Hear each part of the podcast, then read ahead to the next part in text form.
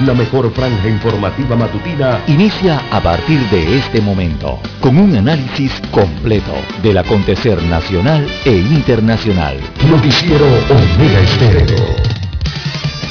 Omega Estéreo Noticias.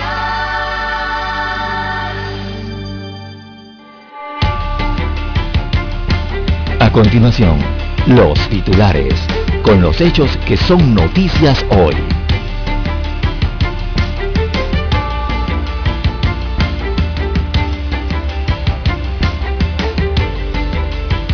Jóvenes admiten que falta mucho para lograr una educación sexual integral en Panamá.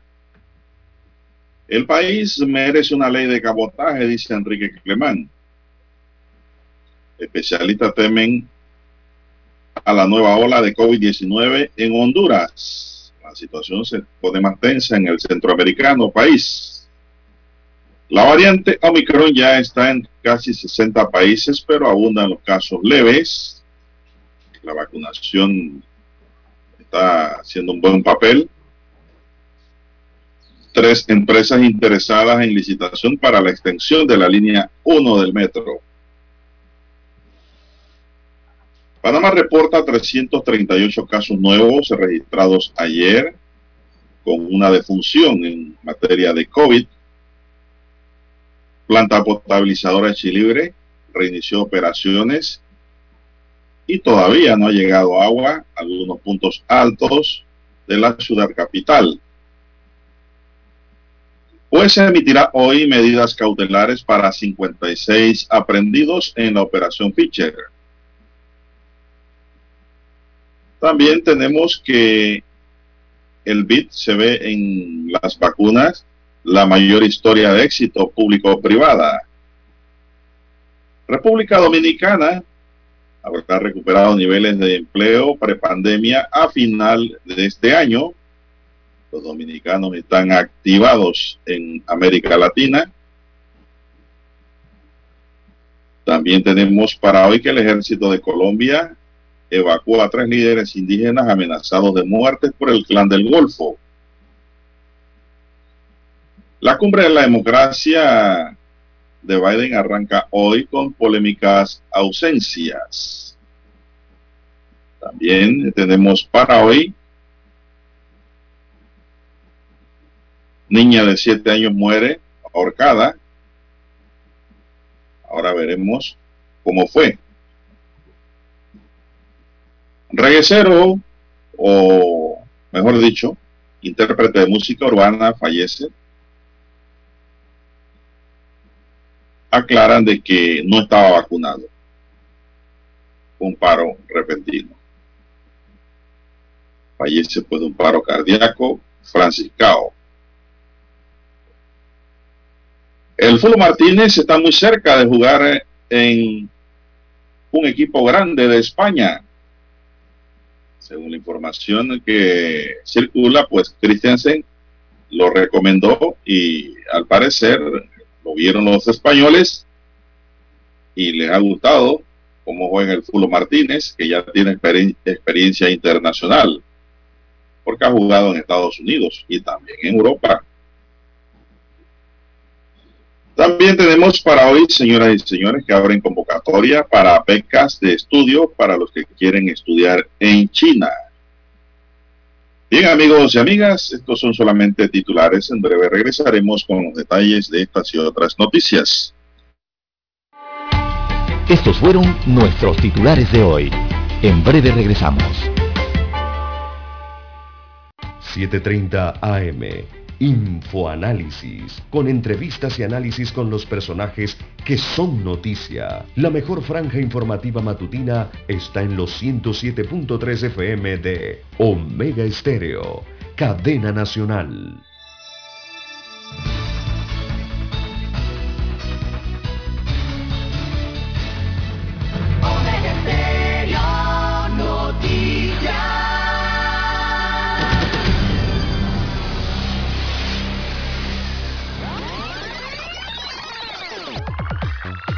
Omega Stereo tiene una nueva app. Descárgala en Play Store y App Store totalmente gratis. Escucha Omega Stereo las 24 horas donde estés con nuestra nueva app.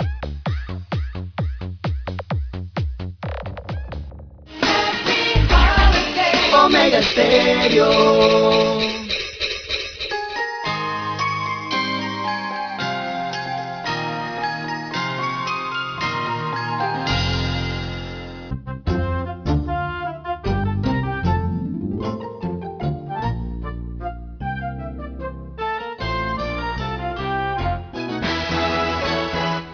Amigos y amigas, muy buenos días.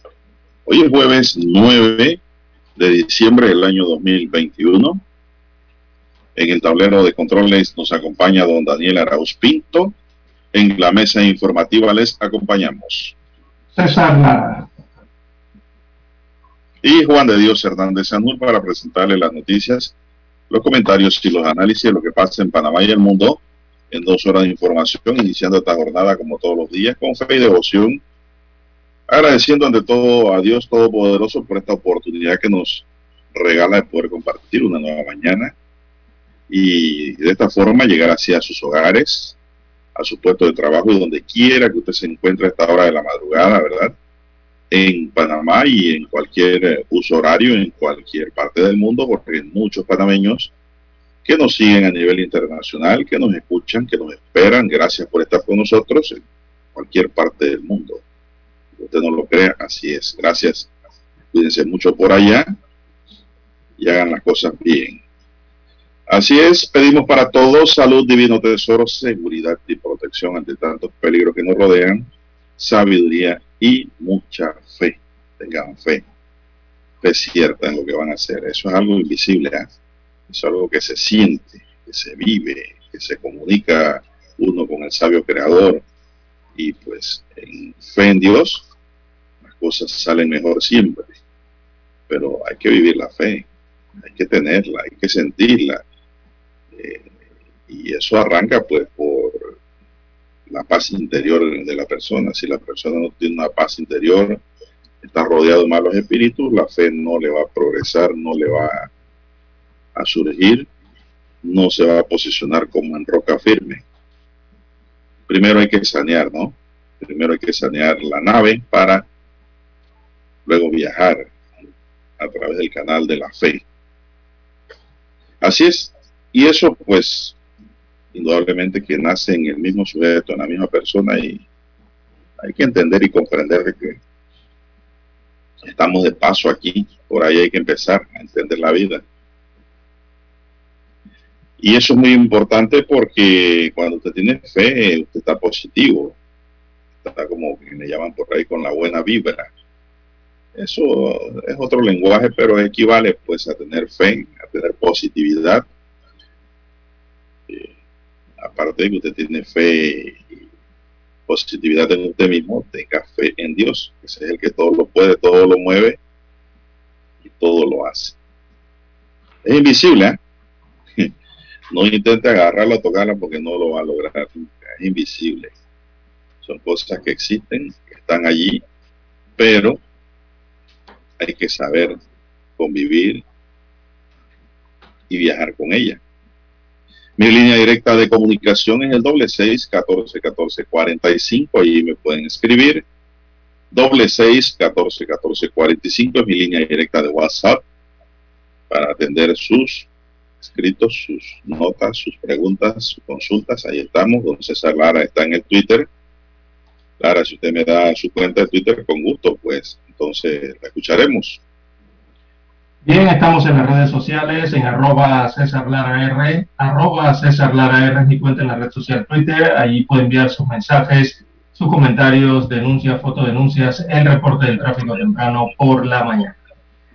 Bien, las 5.41 minutos de la mañana en todo el territorio nacional. Bueno, vamos a entrar en materia informativa inmediato. No sé qué le pasa al micrófono de Lara. Soy encajonado. Panamá reporta 338 casos nuevos de COVID-19 y una defunción en Panamá se reportan 338 casos nuevos de COVID-19 para un total acumulado de 479.901. Se contabilizan 469, 400, perdón, 469.431 pacientes recuperados de ese total. El Ministerio de Salud de Panamá detalló que se aplicaron ayer 7.904 pruebas y se mantiene un porcentaje de positividad de 4.2%. En las últimas 24 horas se registró una defunción y se suma una más de fechas anteriores para sumar dos que hacen un total de 7.381 acumuladas y una letalidad de 1.5%. Los casos activos suman 3.089, mientras que en aislamiento domiciliario se reportan 2.981, de los cuales 2.890 se encuentran en casa y 91 en hoteles. Los hospitalizados suman 108 y de ellos 95 se encuentran en sala y 13 en la unidad de cuidados intensivos, conocida como UCI. Por otro lado, la operación Panavac informa que hoy jueves se retoma el proceso de vacunación en el circuito 88, donde las personas pueden recibir sus primeras y segundas dosis de refuerzo en el punto habilitado en la ciudad deportiva Irving Saladino a partir de las 7 de la mañana.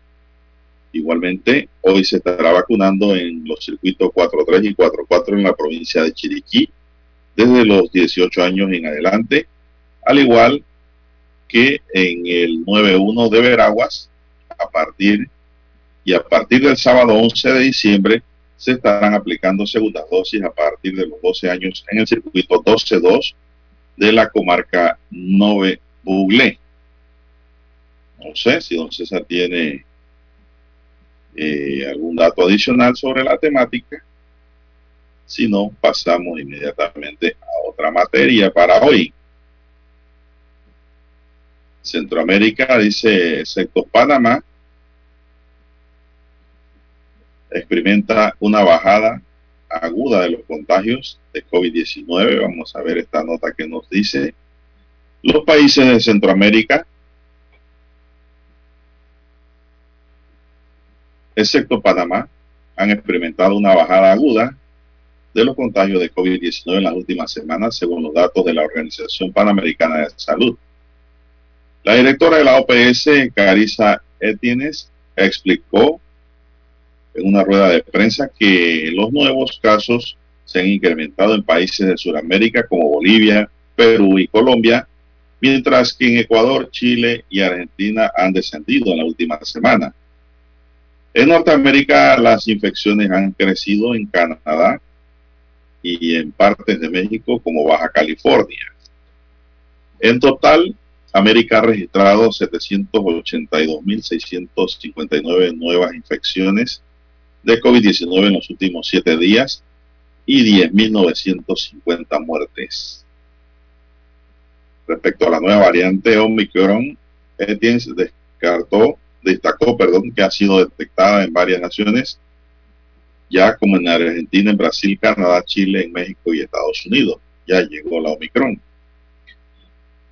De todas formas, es cuestión de tiempo de que la variante circule por más países, dijo la responsable de la OPS, quien advirtió que esa mutación del virus no significa necesariamente un empeoramiento de la pandemia.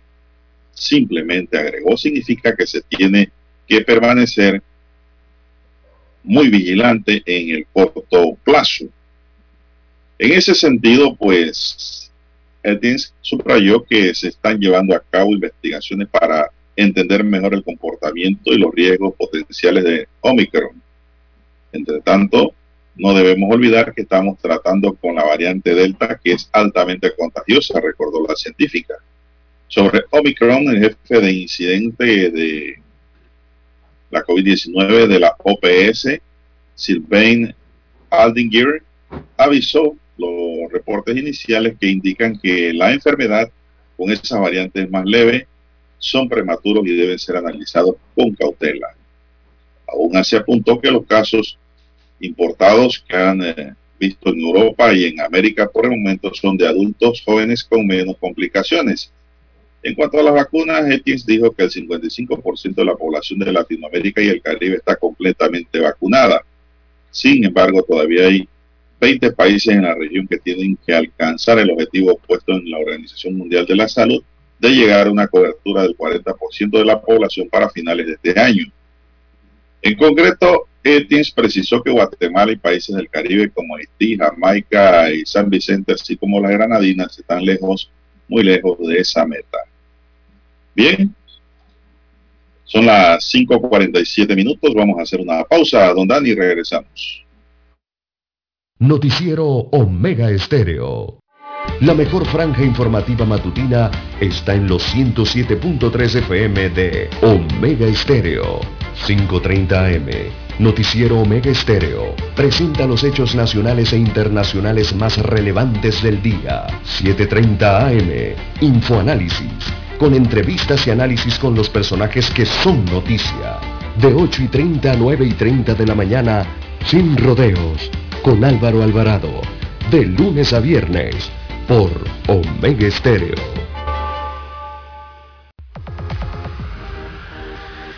Omega Stereo tiene una nueva app.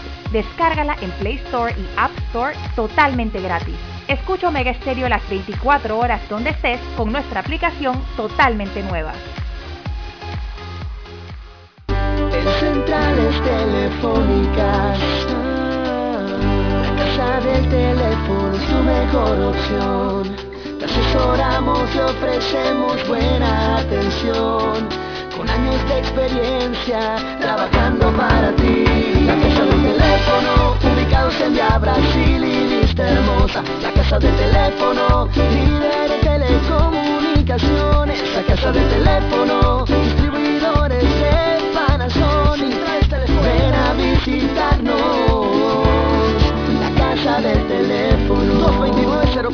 229-0465 lsdtcorp.com Distribuidor autorizado Panasonic para anunciarse en Omega Estéreo, marque el 269-2237. Con mucho gusto le brindaremos una atención profesional y personalizada. Su publicidad en Omega Estéreo. La escucharán de costa a costa y frontera a frontera. Contáctenos 269-2237. Gracias. Omega Stereo.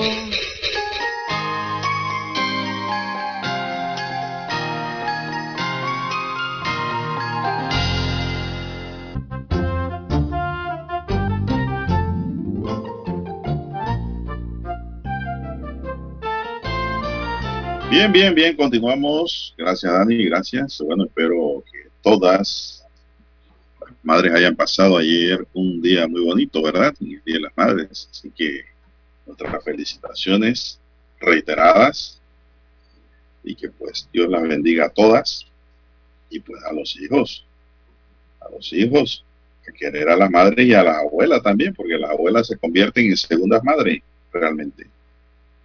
Y las abuelas quieren mucho, mucho a los nietos, como usted no tiene idea. A veces se pasan de querendona entonces ahí viene el problema, que miman al niño o la niña porque las abuelas se pasan en dulzura, en almíbar, y pierde autoridad a veces la mamá o el papá. Así que los abuelos también a mantenerse en su casilla y dejar que los padres sean padres y las madres sean madres. Es un consejo sano para que el niño crezca de manera normal y no sienta muchas autoridades sobre él, muchas bondades sobre él. Consejo sano para todas las queridas madres y abuelas que también pues, nos escuchan.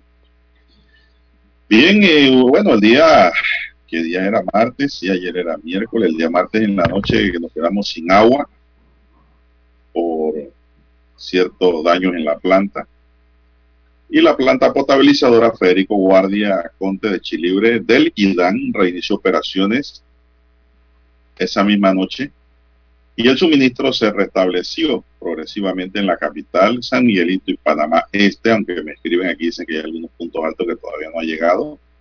Yo creo que sí debe llegar. Las áreas altas y alejadas tomarán más tiempo, informó el IDAN en un comunicado. El suministro se habría visto perjudicado por una incidencia en la subestación eléctrica de ENSA en Chilibre el día martes en la tarde. El personal técnico realizó operativos para eliminar bolsas de aire en las líneas y contribuir a la recuperación de los puntos altos y alejados de la red de distribución. Durante los trabajos en la subestación eléctrica, el IDAN mantuvo la distribución de agua potable en el centro hospitalario a través de los camiones cisternas. Que los cisternas empezaron a facturar inmediatamente, don Dani, don César. Bueno, no hay peor eh, escasez que cuando ni siquiera hay cisterna. En algo ayudan. Bueno, y usted, don César, ¿qué me cuenta? ¿Cómo pasó eso ayer? No hay audio de don César. Bueno, seguimos acá nosotros con más informaciones para hoy y la jueza de garantías en el caso de la operación Fischer emitirá las medidas cautelares para los 56 aprendidos la audiencia eh, entró en receso en la tarde del miércoles 8 de diciembre hasta la 1 de la tarde de hoy jueves. En este caso se logró un acuerdo de pena consensuado entre el Ministerio Público, representado por la fiscal eh, Yarabi de Gracia y el defensor técnico particular Grace James. La juez de garantía del primer circuito judicial de Panamá, María José Urbina. tengo rato que no veo a Greg Jane, hombre. Distinguido colega. La primera condena en la operación Fischer es para un ciudadano de 32 años como autor de delitos contra la seguridad colectiva en la modalidad de asociación ilícita para delinquir. La Fiscalía Primera de Drogas, la Policía Nacional y el Servicio Nacional Aeronaval lograron incautar 9.9 millones de dólares en efectivo que estaban ocultos en tres caletos ubicados en una residencia situada en el corregimiento de Nueva Providencia en Colón. Así es, la información destaca pues que la operación Fischer surge de una investigación iniciada en la Fiscalía Superior Especializada en Delitos Relacionados con Drogas en febrero del año 2020, que ni siquiera había pandemia que busca desde su génesis desarticular a una presunta organización criminal indiciada por delito de asociación ilícita para delinquir y delito contra el orden económico en su modalidad de blanqueo de capitales producto de actividades del narcotráfico. Esta organización criminal ligada al clan del Golfo utilizaba la costa del Caribe panameño a través de Costa Arriba y Costa Abajo en la provincia de Colón principalmente para recibir, almacenar, custodiar y transportar grandes cantidades de drogas provenientes de Colombia. Es la información que se maneja en este caso.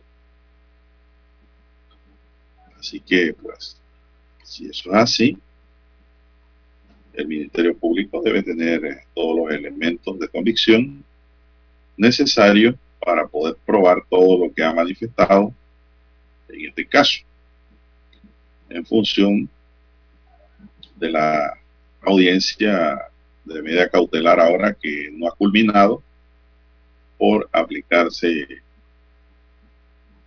a cada uno de los 52 miembros.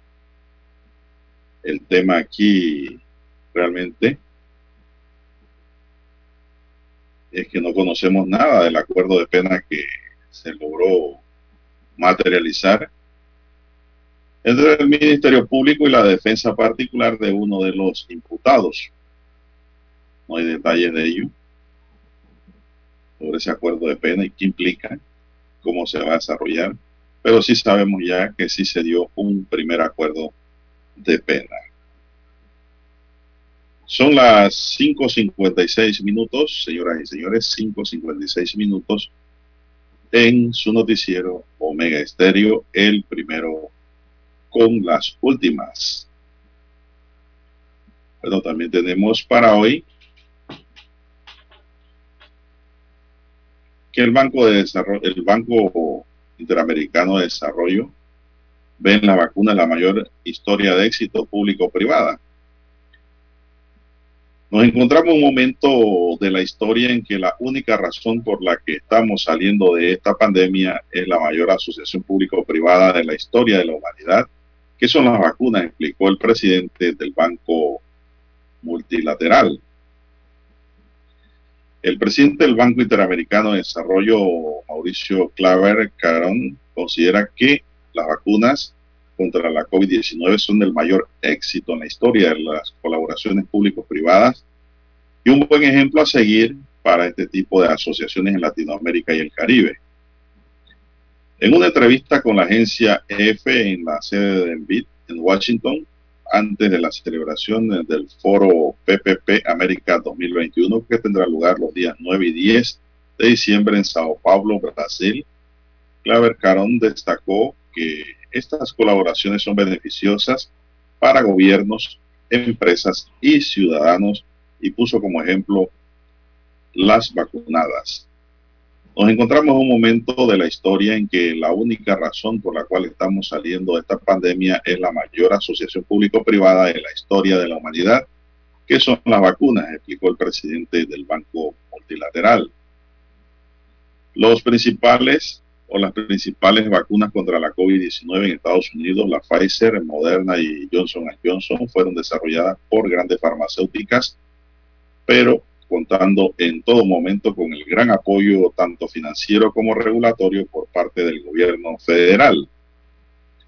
Para los gobiernos en particular en estos tiempos de pandemia en que han tenido que aumentar los gastos para dar respuesta a las necesidades de la población, la colaboración con el sector privado es muy beneficiosa, aseguró Claver Carón. El máximo responsable del BID se refirió a las dificultades financieras que atraviesan los gobiernos en todo el mundo, especialmente en la región de Latinoamérica y el Caribe, y planteó la participación de las empresas como la manera más sostenible financieramente de crear inversiones en infraestructura. Cada dólar que los países invierten en infraestructura retoma o retorna dos dólares en crecimiento del Producto Interno Bruto, pero cada proyecto llevado a cabo únicamente por el Estado pierde uno de cada dos dólares invertidos y se vuelve totalmente inútil. Repito, pero cada proyecto llevado a cabo únicamente por el Estado pierde uno de cada dos dólares invertidos y se vuelve totalmente inútil, aseguró. Quiere decir que requiere la participación privada, ¿no? Durante los días del foro PPP Américas, en este año tendrán un formal mixto virtual y presencial con unos 150 participantes en personas en el Palacio eh, Dos Banderain de Sao Paulo.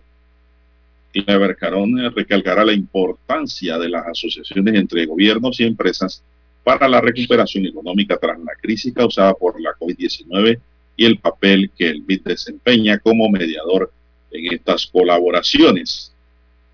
Para ello contará con las intervenciones de decenas de expertos internacionales que compartirán sus experiencias y propondrán estrategias para planificar, diseñar y operar proyectos de infraestructuras y servicios para fortalecer la integración regional de Latinoamérica y el Caribe. Son las seis en punto de la mañana, don Dani, vamos a escuchar nuestro himno nacional.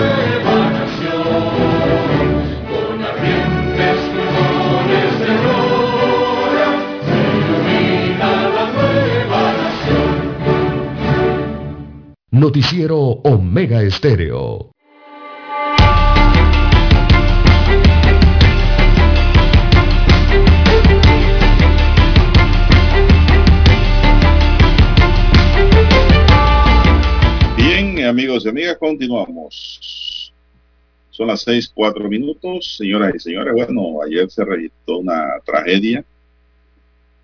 Ocurrió en víspera del Día de la Madre en Chiriquí. Una niña de siete años de edad murió ahorcada, aparentemente de forma accidental, en su residencia ubicada en la barriada San José del corregimiento de David en Chiriquí. La desgracia se reportó eso a las 2 y 45 de la tarde del día martes, víspera del Día de la Madre, en la vivienda ubicada próximo al taller Mora, enfrente del aeropuerto Enrique Malek de David. Una vecina comentó a las autoridades judiciales que el niño de nueve años, hermano de la víctima, llegó a su vivienda pidiendo auxilio. De inmediatamente acudió a la casa y encontró a la pequeña suspendida del cuello con una toalla de la agarradera del refrigerador. Con la ayuda de su hijo, trasladó a la menor al cuarto de urgencia del Policentro Médico San José, donde los doctores dictaminaron su muerte. Según las primeras investigaciones, la madre de la menor de unos 29 años, junto a su pareja sentimental, un taxista, habían salido por unos 15 minutos al centro de la ciudad y dejó solo a los niños de 9 y 4 años, una niña de 2 años y la menor de 7 años de edad. El Ministerio Público inició las investigaciones del caso. En los peritajes, las autoridades encontraron que la menor mantenía una marca en el cuello presuntamente producto de ahorcamiento. Además, el reconocimiento del cuerpo lo realizó la tía de la fallecida. El cadáver fue llevado en vehículo fúnebre para una necropsia que compruebe las causas de su fallecimiento. Las autoridades adelantan las investigaciones para determinar la responsabilidad de este caso. Así que esta tragedia, pues, ocurrió en la provincia de Chiriquí, don César, y aquí se pone pues nuevamente en boga aquello que dice que no hay que dejar a los niños solos. Por ahí puede venir un problema serio para los padres en que los niños han quedado solos. No sé si te enteraste de todo, César. Eh, sí, la, bueno, una lástima lo ocurrido en la provincia de Chiriquí. Eh, durante las últimas horas, eh, don Juan de Dios, la verdad es que han ocurrido una serie de situaciones. Eh, bueno, eh, una persona murió arrollada en agua dulce, producto de los accidentes de tránsito. Esto en Coclé, también en la provincia de Colón, otro, otra persona, un mexicano en este caso, se ahogó, eh, arrastrado por la corriente del mar, estaba en la playa. Eh, gran cantidad de heridos se registraron en choques, en colisiones y en vuelcos durante los accidentes eh, registrados eh, ayer 8 de diciembre en distintos puntos del país, con saldos, bueno, muchos heridos aquí según las gráficas, sin dejar víctimas fatales, solamente incluida ese atropello ¿no? de último momento que no entró en las cifras en la provincia de Coclé. Eh, además de otros fallecidos a, tiros, ¿verdad? En Villas del Caribe, en la provincia de Colón, joven de 24 años de edad, Oriel Vega, recibió cuatro impactos de bala, estos le causaron la muerte ayer, en el Día de las Madres, en la comunidad de Villa del Caribe, en el corregimiento de Cristóbal, parte entonces de los hechos ocurridos lastimosamente durante este asueto de Día de las Madres. También sumado, eh, don Juan de Dios, a la situación ocurrida que llamó mucho la atención en las redes sociales eh, de la muerte de un, él es catalogado un músico panameño, ¿no? Eh, tuvo problemas cardíacos mientras practicaba deporte y falleció. Bueno, esto llamó mucho la atención en las redes sociales, sobre todo por el tema de las opiniones particulares, ¿no? De los cibernautas, eh, que señalaban que, bueno, han perdido otro artista panameño. Eh, un paro cardíaco terminó con la vida de Franciscao el Diex, así se apodaba musicalmente. Así que el joven jugaba un partido de fútbol en una de las canchas ubicadas en el sector de Costa del Este, en Ciudad Capital, cuando murió.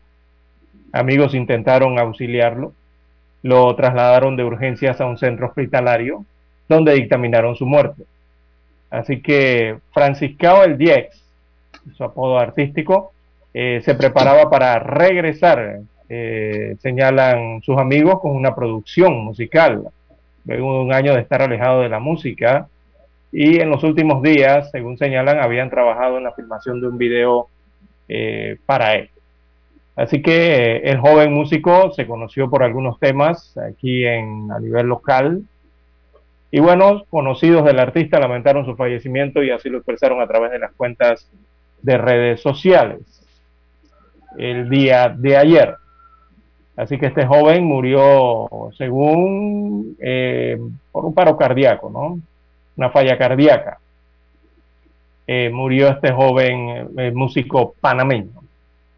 Bueno. Así es, don César fue, dice, llevado al hospital San Miguel Arcángel, pues, pero no pudieron reanimarlo. Así es.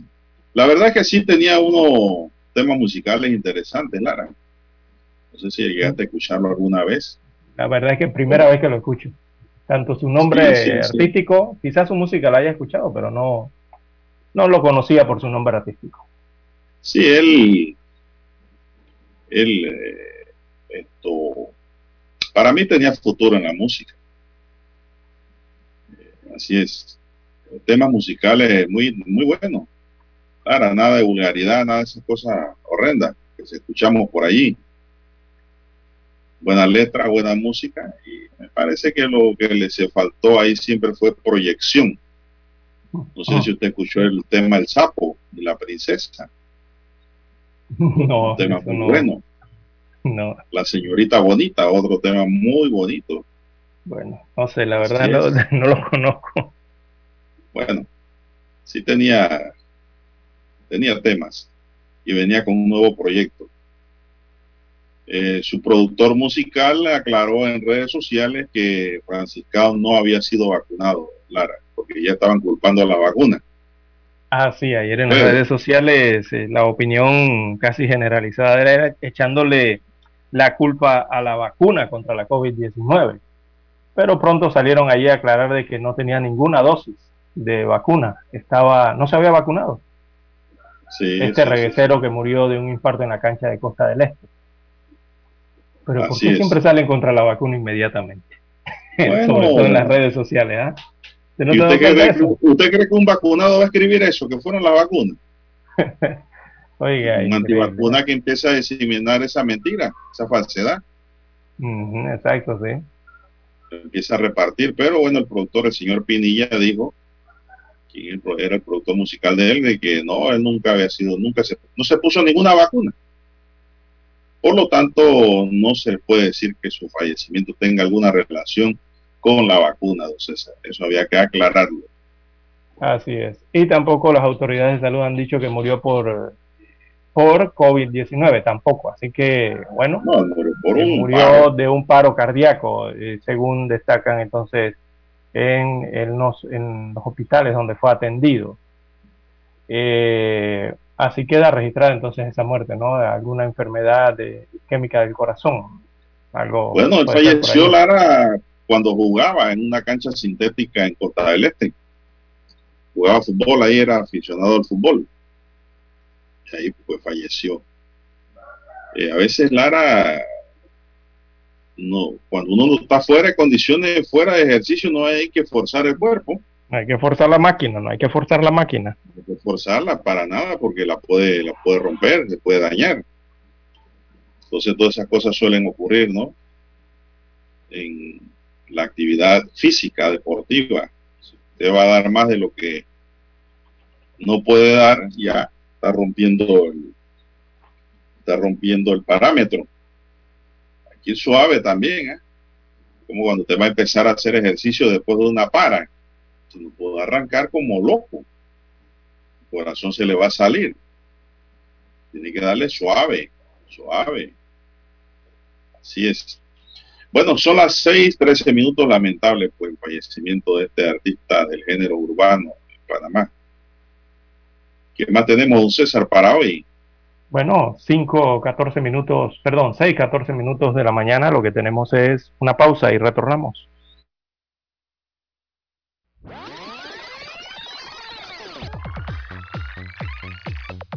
Omega Stereo tiene una nueva app. Descárgala en Play Store y App Store totalmente gratis. Escucha Omega Stereo las 24 horas donde estés con nuestra aplicación 100% renovada.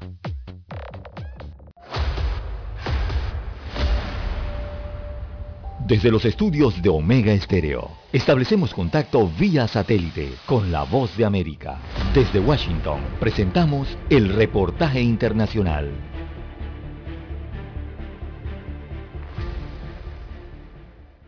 La administración Biden está apoyando los esfuerzos de la Organización Mundial de la Salud para establecer un nuevo acuerdo internacional sobre la preparación y respuesta a una futura pandemia denominado Tratado Pandémico. Pero algunos expertos en salud pública son pesimistas sobre el resultado de esta resolución. Mientras muchos países se apresuran a aumentar la cantidad de personas inmunizadas y los temores frente a otras posibles pandemias, la secretaria de prensa de la Casa Blanca se refirió al tema. Estados Unidos está comprometido a trabajar con los Estados miembros para llevar adelante las recomendaciones recientes del Grupo de Trabajo sobre Preparación y Respuesta. Eso incluye desarrollar un nuevo acuerdo de la Convención de la Organización Mundial de la Salud u otro instrumento internacional y hacer acuerdos para mejorar la eficacia y agilidad de las regulaciones sanitarias internacionales. Estados Unidos se había opuesto inicialmente a la inclusión de un lenguaje que hubiera hecho que el denominado tratado pandémico, propuesto en marzo por unos dos docenas de líderes mundiales, fuera legalmente vinculante. Se espera que el acuerdo esté listo en mayo de 2024 y Krishna Udayakumar, director fundador del Centro de Innovación de Salud Global de la Universidad Duke, comenta. Es muy poco probable que cualquier cosa que surja de este proceso cambie nuestro entorno y la respuesta pandémica actual. Probablemente estamos considerando un proceso de dos a tres años para llegar a un tratado real que puede o no entrar en vigencia, dijo. En tanto, organizaciones humanitarias dicen que el tratado pandémico debería incluir una exención de patentes de vacunas, la exención TRIPS de la Organización Mundial de Comercio, después de oponerse inicialmente a la medida. Estados Unidos anunció su apoyo en abril, dejando al Reino Unido, Suiza y la Unión Europea como los únicos que la respaldan, aunque muchos se muestran escépticos de que la administración Biden esté poniendo un peso diplomático real en el tema. Héctor Contreras, Voz de América, Washington. Escucharon vía satélite desde Washington el reportaje internacional. La mejor franja informativa matutina está en los 107.3 FM de Omega Estéreo, 5.30 AM. Noticiero Omega Estéreo presenta los hechos nacionales e internacionales más relevantes del día. 7.30 AM. Infoanálisis, con entrevistas y análisis con los personajes que son noticia. De 8 y 30 a 9 y 30 de la mañana, sin rodeos, con Álvaro Alvarado. De lunes a viernes por Omega Estéreo.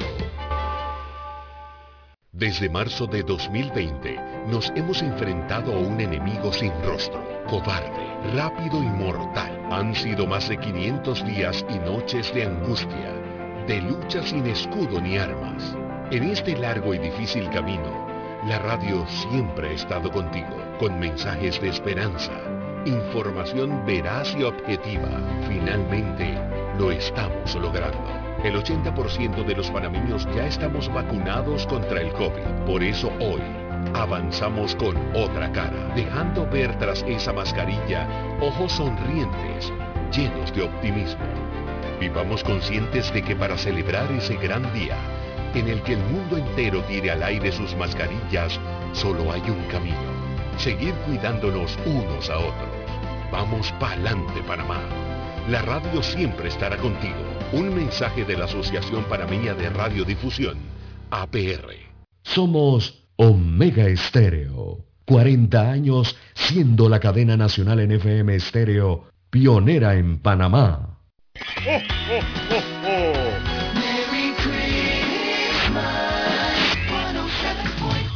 Omega Stereo.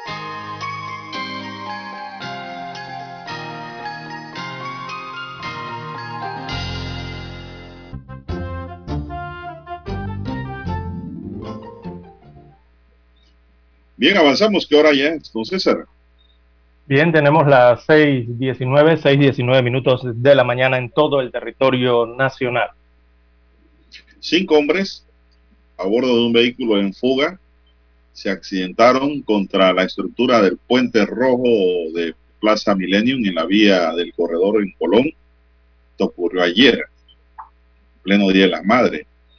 Los primeros informes indican que evadieron un retén policial en la salida de la ciudad de Colón, por lo que fueron perseguidos por las unidades policiales hasta que terminaron accidentados. Casualmente lo que hablábamos, Lara, de los que daban la vuelta y evadían los retenes.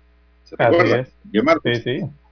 Algo pasó aquí parecido y la policía pues tenía unidades rodantes y le pegó carrera, partida tras ese carro que no quiso pasar el retén y se estrellaron los particulares. Los heridos fueron identificados como Cirilo Abdiel Chifundo, Francisco Subera, Isaac Olmedo Gómez, Santizo, Jonathan Constantino Sperrin e Isaías Isaac Góndola. Este último se llevó la peor parte ya que se mantiene en una condición delicada producto de la colisión. La Policía Nacional evacuó a los heridos, los llevó al Hospital Amador Guerrero donde fueron atendidos y posteriormente acordonaron la escena para que los peritos de criminalística procedieran con las pequisas de campo en el vehículo, don César, pero la noticia no nos dice por qué evadieron el retén. Bueno, eh, están analizando las cámaras de video vigilancia para esclarecer eh, este accidente automovilístico en las afueras allí de la provincia de Colón. Y es el puente rojo, pero de Colón. Ese es un puente peatonal. Y es rojo porque, bueno, está pintado de rojo. Se dio contra una de las bases de este puente eh, peatonal. No es el de San Miguelito, ¿ah? Porque no, no, no, están pensando que es el de San Miguelito. No, no, no. Este es un puente de color rojo peatonal. allá en cerca de la salida del corredor en Colón. Bueno, analizan las cámaras eh, de videovigilancia para esclarecer qué realmente ocurrió allí, porque con esta maniobra de evasión fue contra el puente, el impacto frontal, vehículo destrozado. Eh, se maneja la versión también de que, otra versión, ¿no? De que este vehículo accidentado, eh, accidentado era perseguido por un segundo vehículo y al tratar de evadirlo, entonces sufrió el accidente. Esa es otra versión que hay de los hechos allá en la provincia de Colón. Y la principal que se maneja es que eh, la otra que, supuestamente evadía entonces un retén policial y producto de ello eh, fueron eh, perseguidos por unidades motorizadas linces para interceptarlos, ¿no? Quienes estaban esperando allí, precisamente en el corredor y se produjo este accidente. Así que, están viendo las dos versiones, ¿no? Sí, pero me voy por la primera. Yo también me quedo con la primera. Porque eh, si un, eh, a cualquier ciudadano, cualquier ser humano lo van persiguiendo, lo primero que quisiera encontrar es la ayuda policial. Exactamente. ¿Y dónde está la ayuda policial en el retén? Y la tenía allí, la tenían enfrente, la ayuda policial. Eh, lo otro, Lara, es que sí es interesante pues que en esos retenes cuenten con unidades lince. Como sí, dijimos en aquí, porque sí, porque nosotros hemos visto carros que dan la vuelta por allá y se van por otro lado. A motocicletas. por el retén. Motocicletas hacen lo mismo. Entonces yo creo que hay que preguntarle por qué están haciendo eso, no quieren pasar por el retén. Y para hacerlo necesitan movilización rápida y eso lo hacen a través de las unidades especiales motorizadas del INSE. Así que bueno, ojalá haya suficientes unidades para cuando ponen un retén tengan allí para eh, preguntar a la gente por qué no quería pasar por allí o mostrar su licencia. Claro que hay muchos que se toman un par de highball, Lara, y saben, dice chuleta, me ven así, me ponen el alcoholímetro, inmediatamente me quitan el carro y me llaman a la grúa. Eso pues una causa, ¿no? Una causa, una causa administrativa que se arregla con una multa. Lo mismo una licencia vencida, pero ya si el carro lleva otra cosa o los sujetos van armados no van a querer pasar por el retén. Entonces, por eso es que se requiere la intervención inmediata de reacción rápida de las unidades del INSE cuando estas cosas ocurren. Bien. eso ocurrió allá en el Amet Wacket. Bueno, esa, esa versión que leímos es la del siglo, está en el siglo, la de hoy. También, bueno, sí, este es el mismo caso. Abrí aquí la noticia y me salió el mismo tema, don César. Sí, sí, ese es el de la Metwacken. Es que así se llama el corredor, de la, entrada en la provincia de Colón. Todas esas mejoras eh, viales que se hicieron allí eh, se llama Amet que es el corredor donde están ubicados cerca de este puente peatonal también. ¿no? Bueno, César, todo no es mala noticia porque abren una convocatoria para becas de estudios en China. Mucha atención, ¿eh? Que quieren estudiar en China. Vamos a ver los detalles aquí rápidamente y si no están informados. Tenemos que el licenciado Iván Montañez, presidente de la Asociación de Profesionales Panameños Egresados de China, invitó a los jóvenes panameños a participar en la convocatoria de becas que brinda el gobierno chino gracias a la colaboración bilateral por medio de la Cancillería de Panamá. Montañez detalló que los estudios incluyen licenciatura, maestrías y posgrados en especialidades como ingeniería, tecnología, docencia, idioma, ciencias de la salud y agricultura, entre otras importantes carreras en distintas ciudades de la República Popular de China. Añadió que el objetivo principal es que unas 30 personas puedan obtener las plazas de estudio que les permitirán prepararse para enfrentar el futuro, emprender y ser más competitivos en los diferentes campos laborales y de negocios. El anuncio lo hizo durante una degustación de comida china denominada Hot Pot, ofrecida a medios de comunicación e invitados especiales. Montañez aprovechó el evento para compartir sus experiencias y explicó el origen y preparación del tradicional plato chino propio de la provincia de Chihuahua, que también es común en el norte y centro de la República Popular de China. Para obtener información sobre las becas, sé que eso los oyentes están esperando, los interesados pueden ingresar a las redes sociales de Apechi, Apechi Panamá, arroba Apechi Pitiguay, o a la página web de la Cancillería de Panamá. Yo diría que entren mejor a la página web Lara, de la Cancillería de Panamá, porque esto que leí está complicadito. Y en materia virtual materia cibernética, dará una letrita, un punto, una coma que usted se equivoque, no le sale lo que usted busca. Así que pues, si quieren también entrar a la Apechi, eh, Apechi se escribe Lara A P P E C H I, Apechi con Apechi con doble P, arroba Apechi Panamá. Arroba apechi, rayita abajo, PTY. Por eso digo, mejor es entrar a la página de la Cancillería, que la Apechi dice que allí también hay información sobre esas 30 plazas para estudiar en China. Entonces, bueno, sí, allá en el, en el oriente, don Juan de Dios, a través de la Embajada eh, Asiática, Apechi. Bien, eh, Dígame. Bien, tenemos las 6.28 minutos de la mañana en todo el territorio nacional, don Juan de Dios. Bueno, hay que hacer la pausa, escuchemos los periódicos.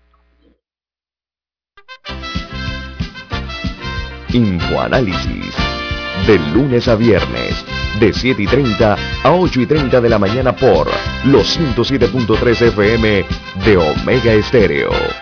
Con Guillermo Antonio Adames, Rubén Darío Murgas, y Milton Enríquez. Infoanálisis, el programa para gente inteligente como usted.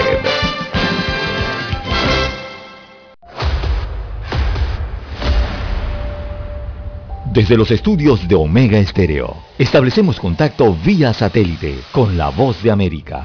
Desde Washington, presentamos el reportaje internacional.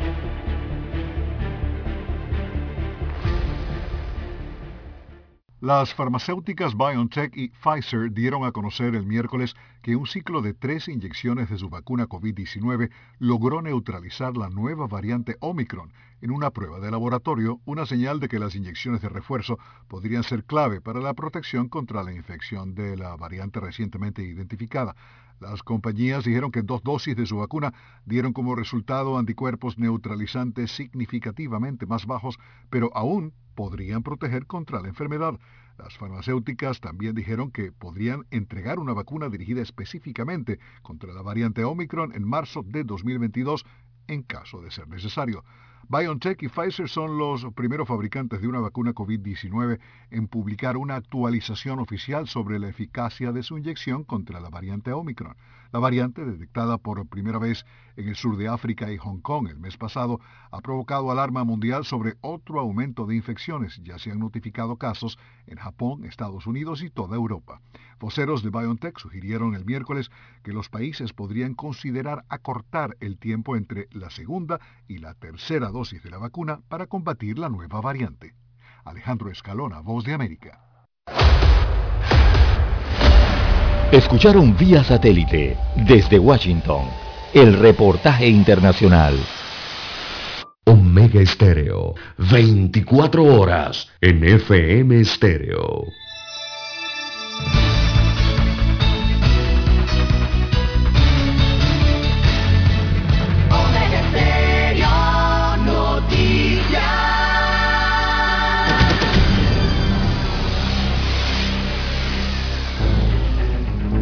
Las noticias impresas en tinta sobre papel. Con ustedes. Escuchando el periódico. Los titulares de las primeras planas de los diarios estándares de circulación en Panamá.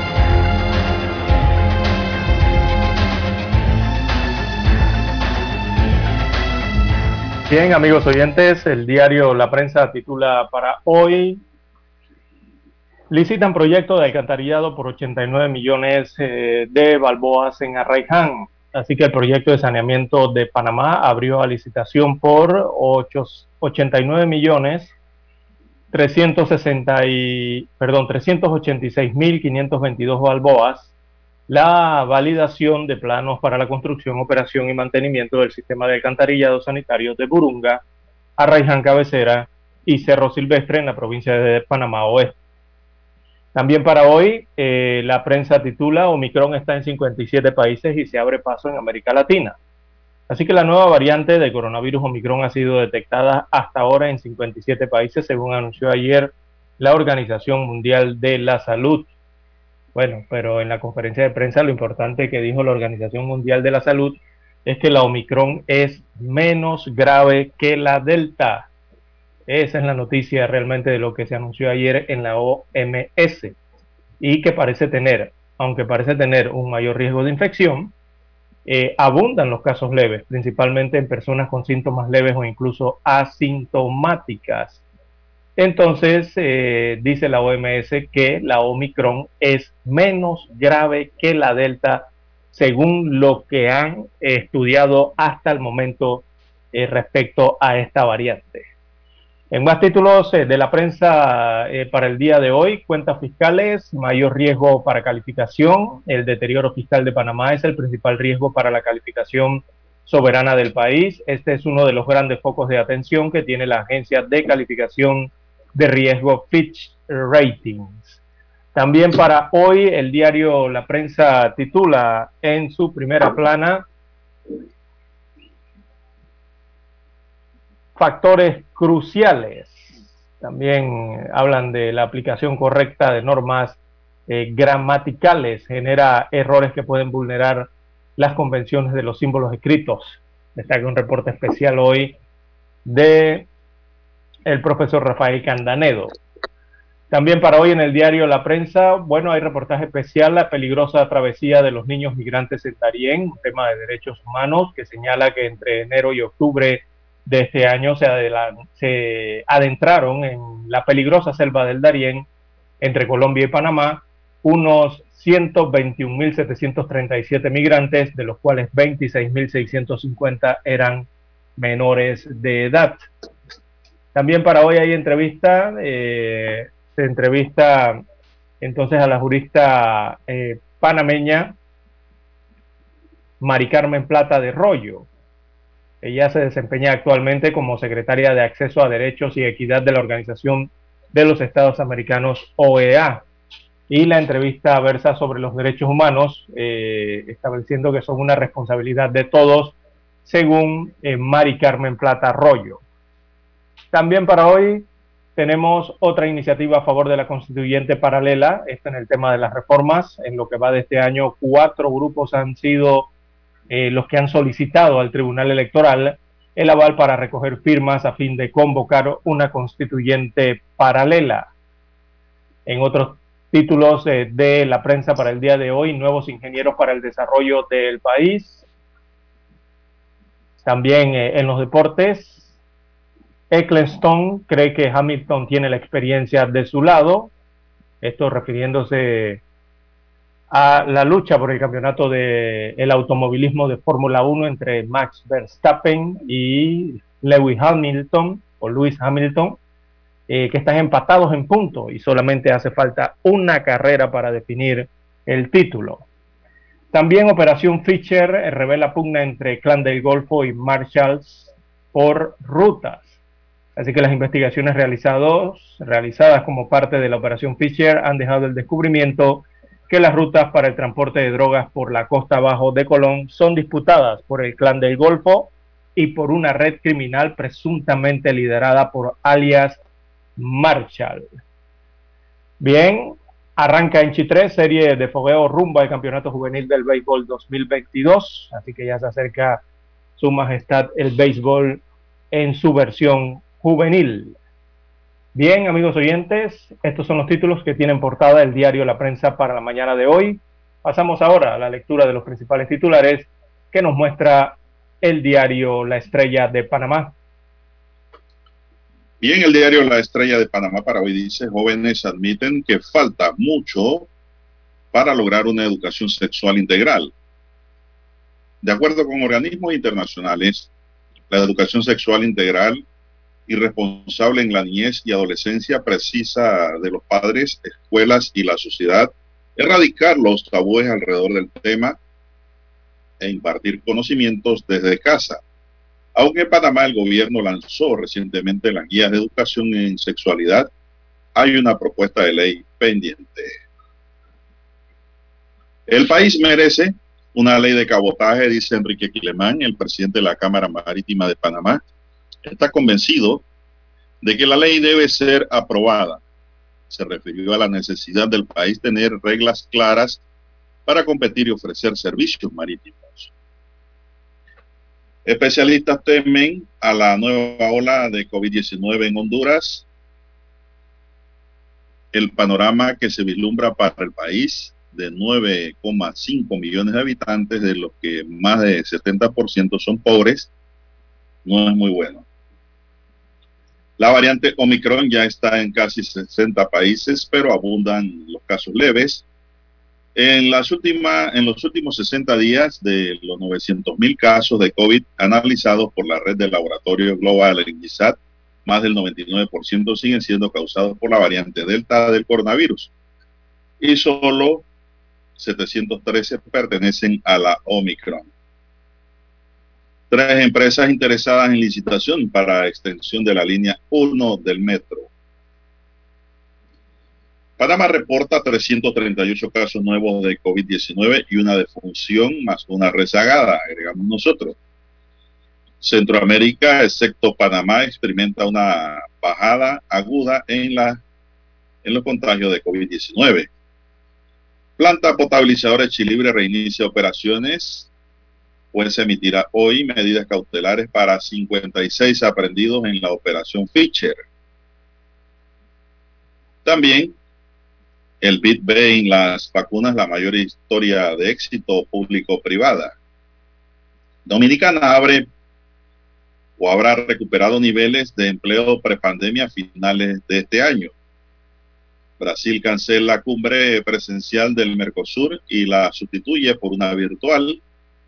El 14% de las empresas en Ecuador pretende incrementar salarios en 2022. También tenemos que la competencia nacional se llevó a cabo en el Club Ecuestre Metropolitano los días 2, 3 y 5 de diciembre. Nos referimos al campeonato de salto en la categoría preinfantil. El Barça desciende en Múnich a la segunda división europea. También tenemos que especialistas temen a la nueva ola de COVID-19 en Honduras tras las fiestas navideñas que se aproximan. Ejército de Colombia evacúa a tres líderes indígenas amenazados de muerte por el clan del Golfo. La cumbre de la democracia de Biden arranca hoy con polémicas ausencias.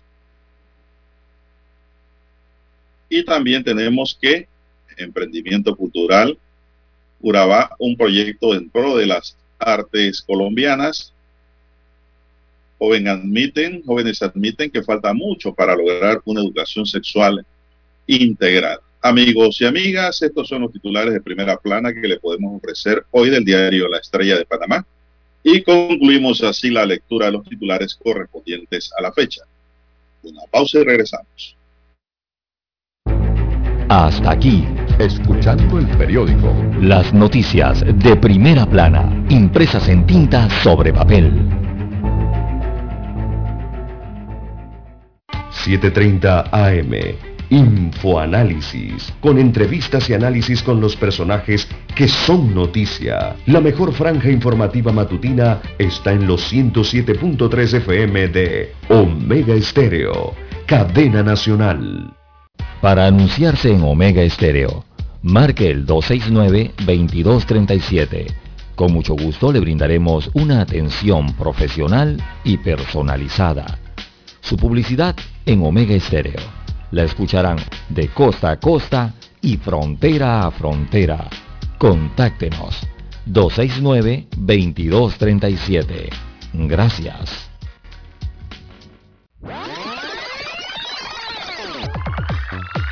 Omega Stereo tiene una nueva app. Descárgala en Play Store y App Store totalmente gratis. Escucha Omega Stereo las 24 horas donde estés con nuestra nueva app.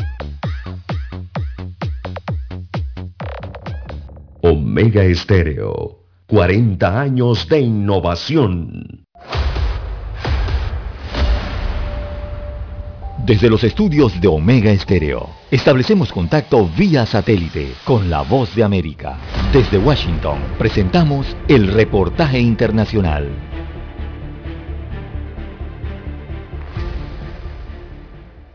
Argentina tendrá un Congreso Nacional totalmente dividido, sin mayoría del gobierno del presidente Alberto Fernández, lo que condicionará sus dos años restantes al frente de la nación. En la Cámara de Diputados hay casi igualdad en los escaños y el peronismo y kirchnerismo perdieron por primera vez en 38 años el control del Senado. Esta situación se suma a la crisis económica, la falta de acuerdo con el Fondo Monetario Internacional, las permanentes manifestaciones de los movimientos que reúnen a pobres e indigentes en las calles y el malestar de la clase media, la más importante del país. Claro, mejor acordar, Argentina tiene 1.700 puntos de riesgo, país está fuera de los mercados financieros, la cuesta eso a las empresas además. En tanto, el diputado del peronismo federal Florencio Randazzo recordó que la única manera de salir adelante es el trabajo y la inversión cómo sale la Argentina de este proceso de incertidumbre económica, cómo puede ser con una ley de estabilidad económica, como salieron todos los países de la región. La Argentina tiene la inflación mensual que los países de la región tienen anual, eh, de gobierno no gestionan. El 2022 es todo un desafío para el pueblo argentino, porque la pandemia y la crisis económica han dejado graves consecuencias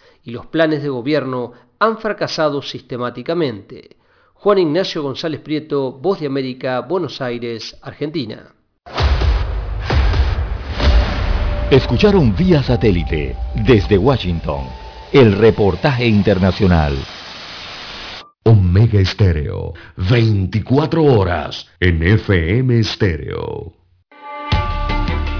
Es momento de adentrarnos al mar de la información. Este es el resultado de nuestra navegación por las noticias internacionales más importantes en este momento.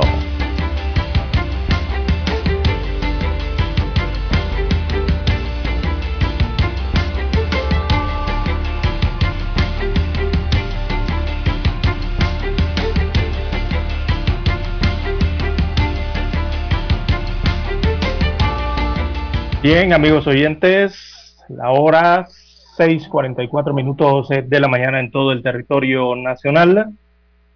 Bueno, a nivel internacional, la noticia se ha centrado en Suiza, en Ginebra específicamente, donde se encuentran las oficinas centrales de la Organización Mundial de la Salud. Ayer allá eh, la OMS dio detalles eh, de la variante Omicron y dijeron que la variante Omicron parece tener mayor riesgo de reinfección, pero es menos grave que Delta.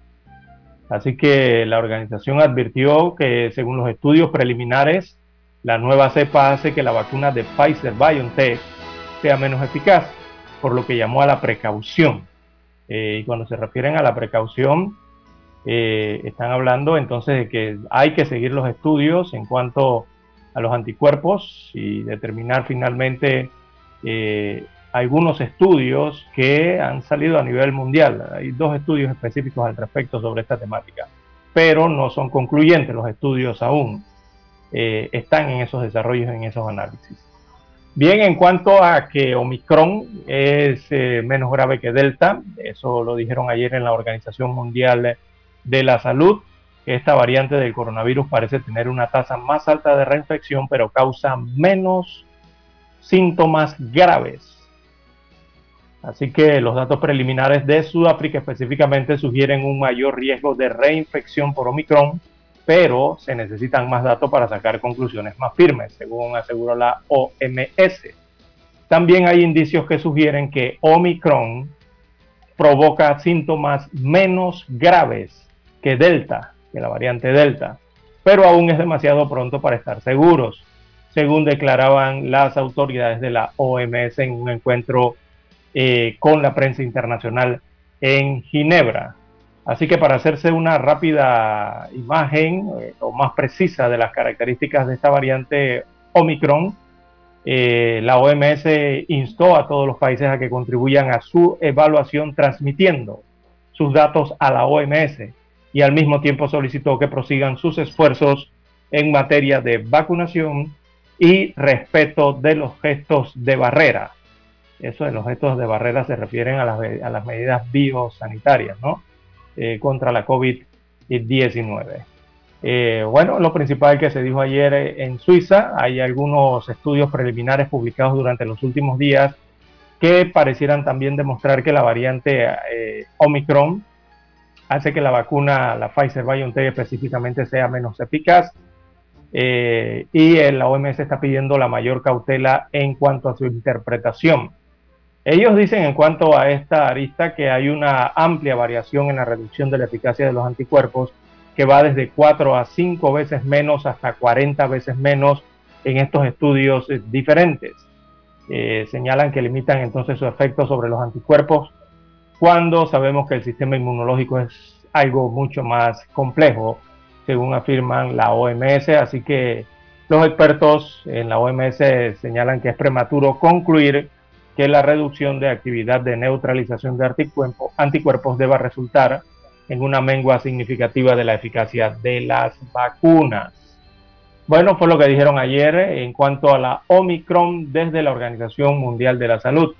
Y en síntesis lo que dijeron es que eh, la variante Omicron hasta el momento es menos grave que la variante Delta. Es menos grave según los estudios y las investigaciones que se han hecho hasta el momento.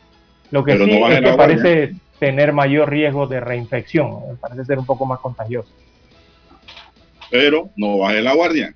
No, claro que no, para nada. Hay que mantenerla arriba, don Juan de Dios, porque si no, tiene un derechazo, un izquierdazo. Bien, el ejército de Colombia ha evacuado ayer a tres líderes indígenas que han recibido amenazas de muerte por parte del clan del Golfo en el departamento de Antioquia.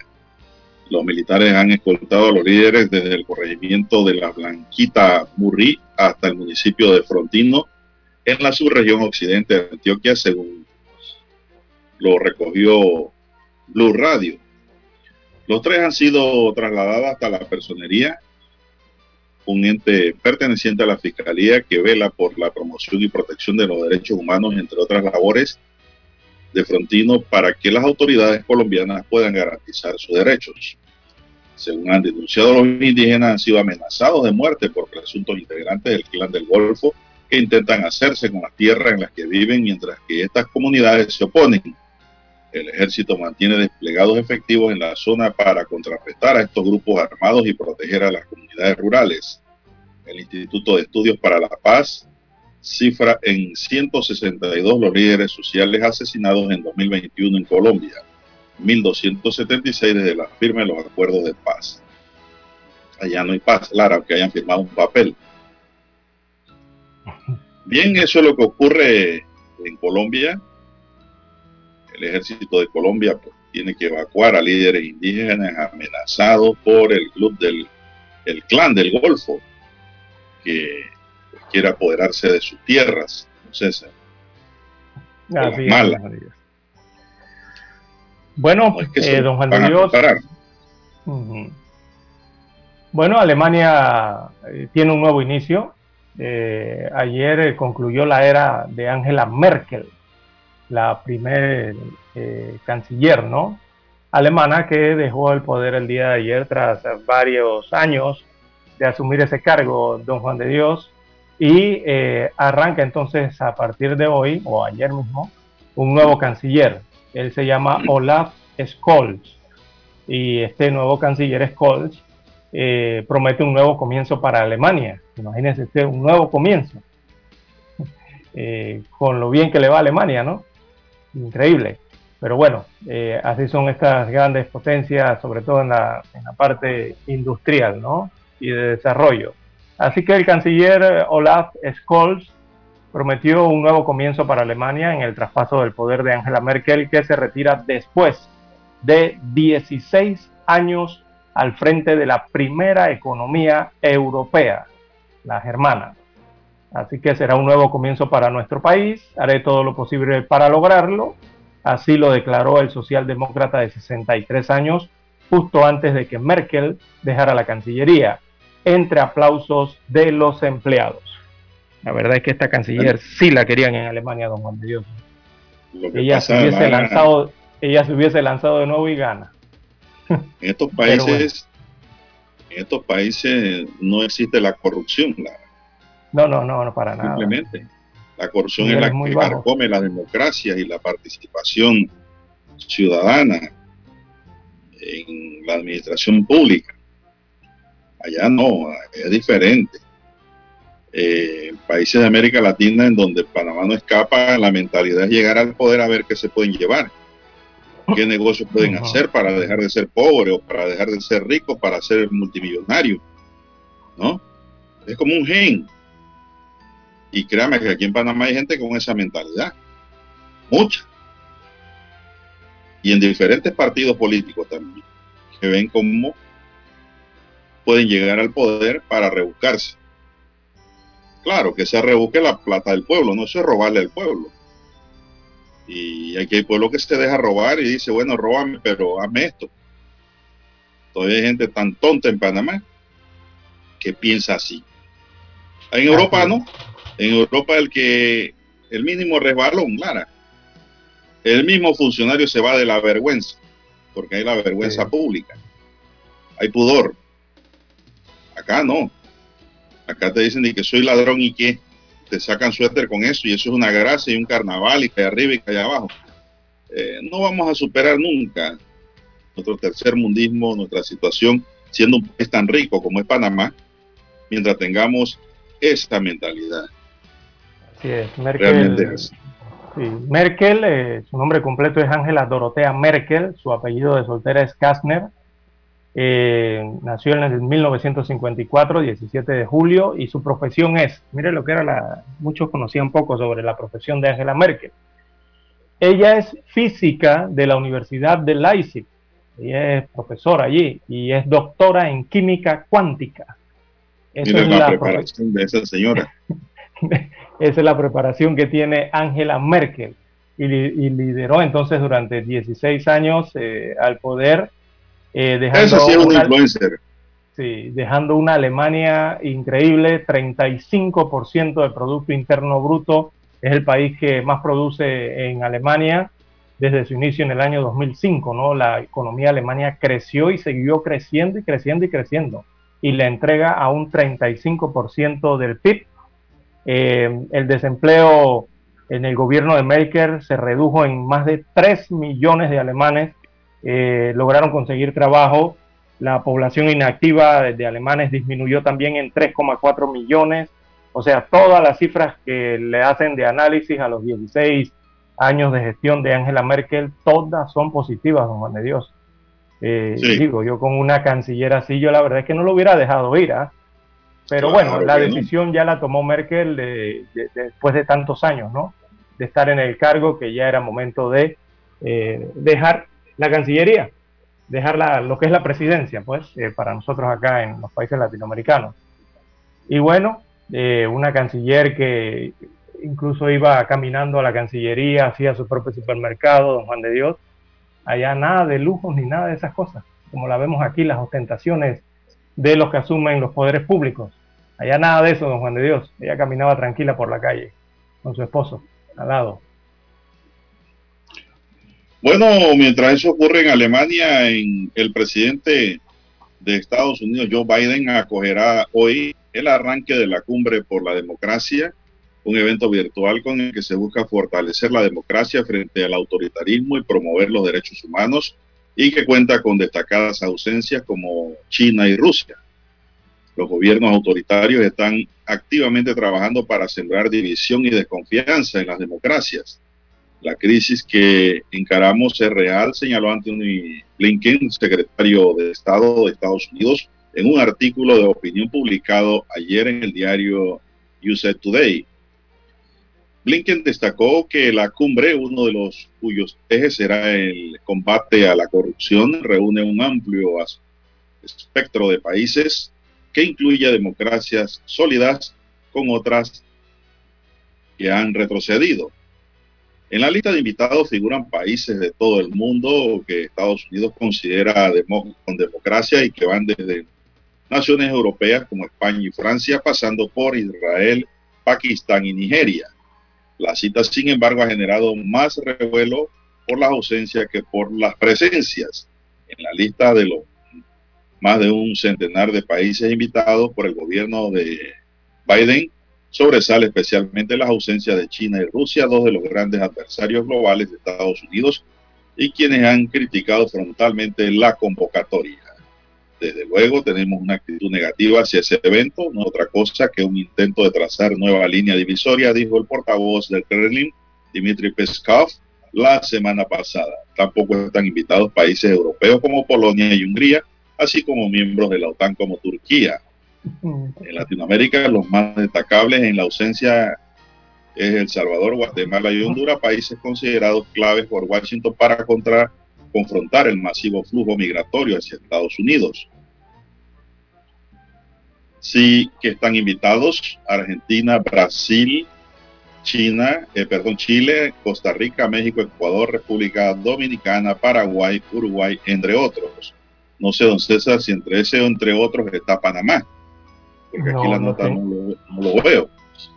en la agenda, en la agenda del encuentro que tendrá lugar 9 y 10 de diciembre también figuran eventos paralelos a las reuniones de jefes de Estado y altos cargos en los que participan líderes juveniles, activistas, empresarios y representantes de los medios de comunicación de los países invitados. La historia y una abrumadora cantidad de datos indican que las sociedades que respetan y defienden las instituciones democráticas, el Estado de Derecho, los derechos humanos fundamentales y la igualdad de género son más estables, prósperas y seguras, señaló el Departamento de Estado al anunciar el encuentro. Sobre la manera en que los compromisos alcanzados durante el encuentro serán materializados, el gobierno estadounidense apuntó que invitará el próximo año a la cumbre presencia a aquellos que cumplen o cumplan con las promesas adquiridas hoy y mañana, don César. Bien. Bueno. Son las seis y por Sudamérica, don Juan de Dios, esta noticia ya la habíamos analizado hace semanas. Eh, bueno, finalmente el Congreso de Perú rechaza moción que buscaba destituir al presidente Castillo por incapacidad moral. Así que el Congreso peruano rechazó abrir ese proceso de destitución contra Pedro Castillo al no prosperar esa moción presentada por un grupo de congresistas opositores de derecha y de extrema derecha. Eh, cómo quedó la votación, ya aquí en Omega Estéreo hablábamos cómo estaba constituido ese Congreso, que eso iba a ser muy difícil. Así que no fue admitida esa moción, eh, el trámite registró 76 votos en contra, frente a 46 a favor y 4 abstenciones. Y esta fue la quinta moción, ya van cinco, de vacancia de destitución presidencial presentada en el Parlamento en los últimos cuatro años. Oiga, ya no puede subir un presidente porque lo quieren bajar inmediatamente. ya le pasó a, a Martín Vizcarra, le pasó a Pedro Pablo Kuczynski, y bueno, ahora con Pedro Castillo. Pero ¿qué será que tenta Perú, hombre? que no, ¿qué le pasará con sus presidentes? Bueno, eso ocurre en tierras eh, suramericanas. Bien, las 7 en punto de la mañana, hacemos la conexión hasta Washington, Estados Unidos de América, con el satélite.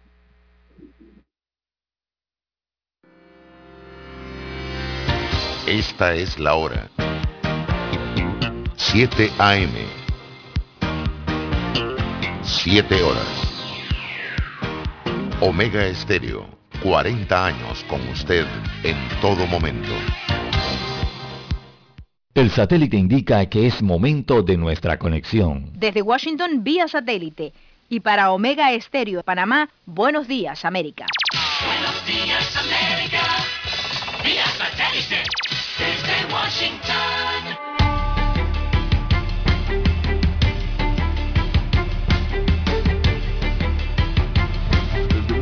Leonardo Bonet. Estados Unidos asumió una posición firme ante Rusia si continúa incrementando las tensiones ante Ucrania.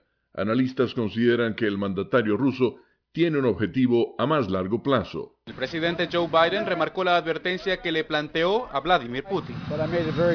Le dejé muy claro, si de hecho invade Ucrania, habrá consecuencias severas, consecuencias económicas como ninguna que él haya visto. Pero aseguró que la participación militar estadounidense en un eventual conflicto está descartada por ahora. No está en las cartas de este momento. El analista Petro Bulkovsky opina que el encuentro virtual del martes entre ambos líderes sirvió para explorar las debilidades de las dos potencias Jorge Agobián, Voz de América.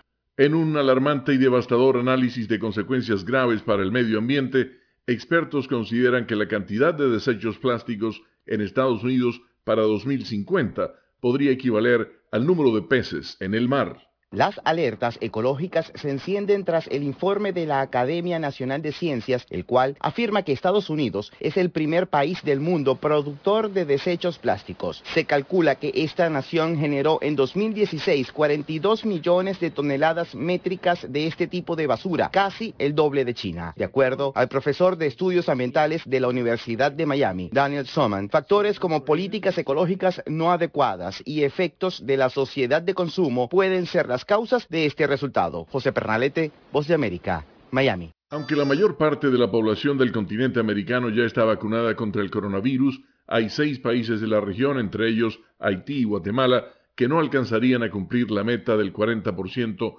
de sus habitantes inmunizados en 2021, fijada por la Organización Mundial de la Salud.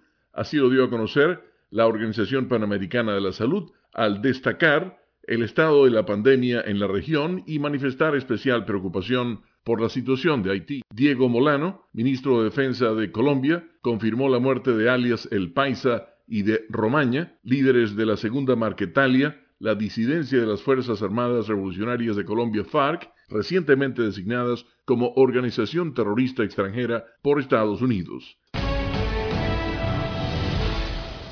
Un incremento más fuerte de las importaciones respecto al desempeño de las exportaciones en valor provocó que entre enero y septiembre de este año el déficit comercial del país registrara un incremento cerca a 232% en comparación con el mismo periodo de 2020, según el reporte sobre comercio exterior divulgado por el Banco Central de Nicaragua. El economista Marco Aurelio Peña explicó a La Voz de América que la magnitud del incremento del déficit comercial desequilibra aún más la balanza de pagos de Nicaragua Y el grado de endeudamiento del país. El déficit comercial con esa magnitud desequilibra aún más la balanza de pago. Entonces, esos desequilibrios tienen que buscar cómo corregirse con las remesas monetarias, con los préstamos. En concreto, el déficit se ubicó en más de 1.022 millones de dólares, cifra superior a los 308 millones totalizados en el mismo lapso de 2020. Entre enero y septiembre, las importaciones totalizaron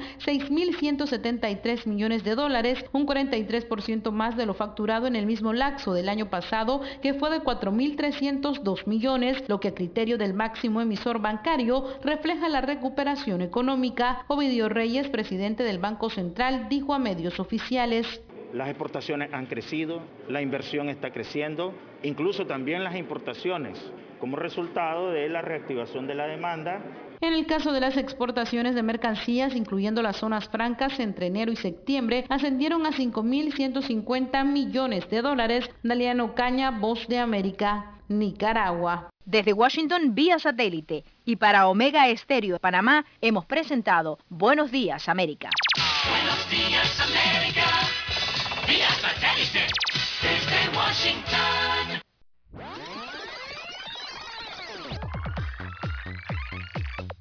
Omega Stereo tiene una nueva app. Descárgala en Play Store y App Store totalmente gratis. Escucha Omega Stereo las 24 horas donde estés con nuestra aplicación 100% renovada.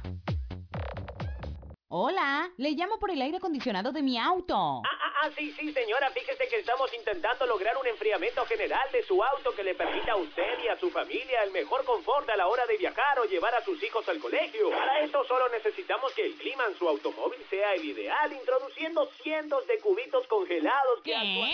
Solo en Refricentro Nordic podrás hablar con especialistas en aire acondicionado, especialistas en el clima de tu auto. Calle principal El Ingenio, Avenida La Paz, edificio Nordic 102.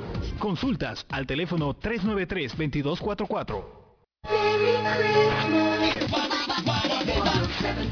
Omega Estéreo.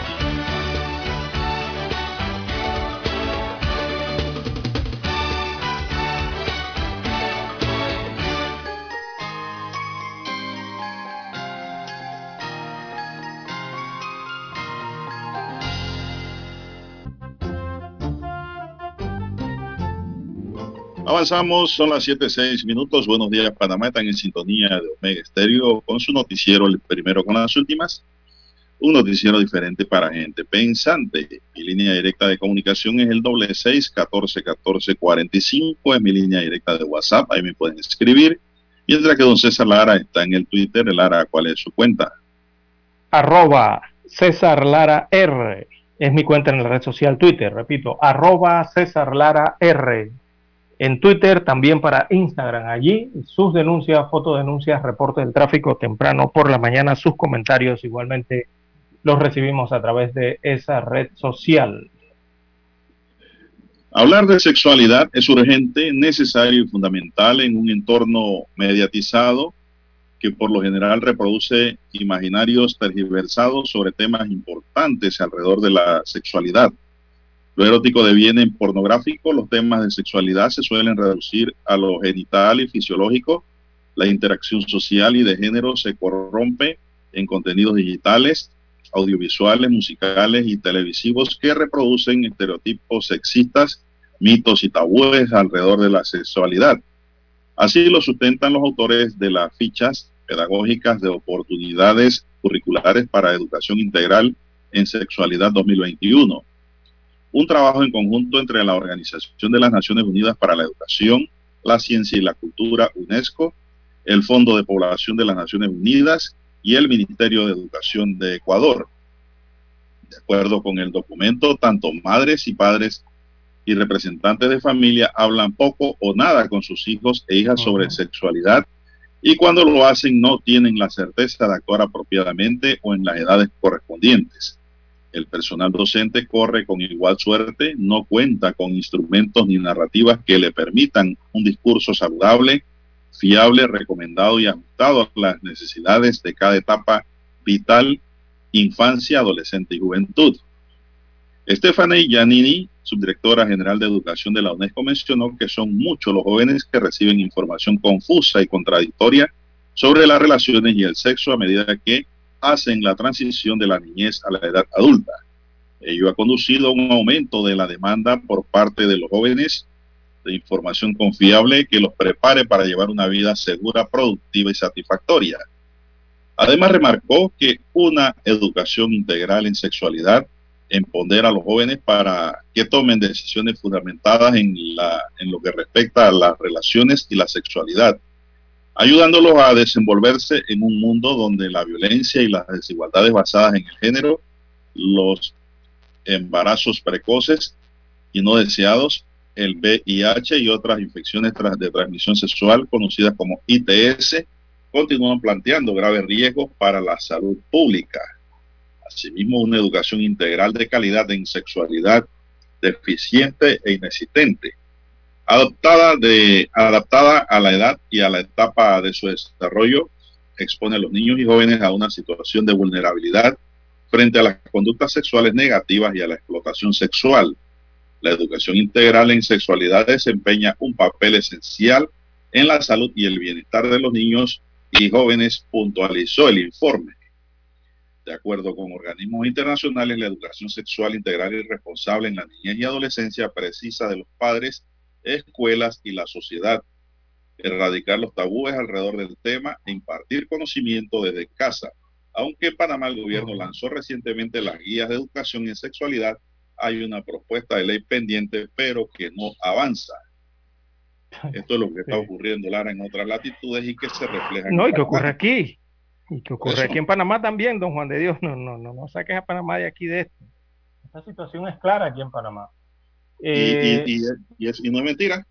No, no, para nada. Eh, eh, hay que reforzar los valores. Es una problemática seria que hay en nuestro país. si ya es difícil dictar valores para muchas familias debido a la constitución social que tienen, eh, lo que hay que es que reforzar los valores de forma clara en los muchachos, en los chicos, y, y, los valores individuales sobre todo, no hablar mucho de ellos con eso, se necesita mucha comunicación, mucha eh, hasta negociación, diría yo, eh, con los hijos y, y, y, enseñarles a cómo negociar, tener esas habilidades incluso hasta de resistir para tratar de atrasar un poquito más el tema de la, actividad sexual, ¿no? Eh, ver el tema de las normas de grupo también eh, en que se desenvuelven nuestros muchachos.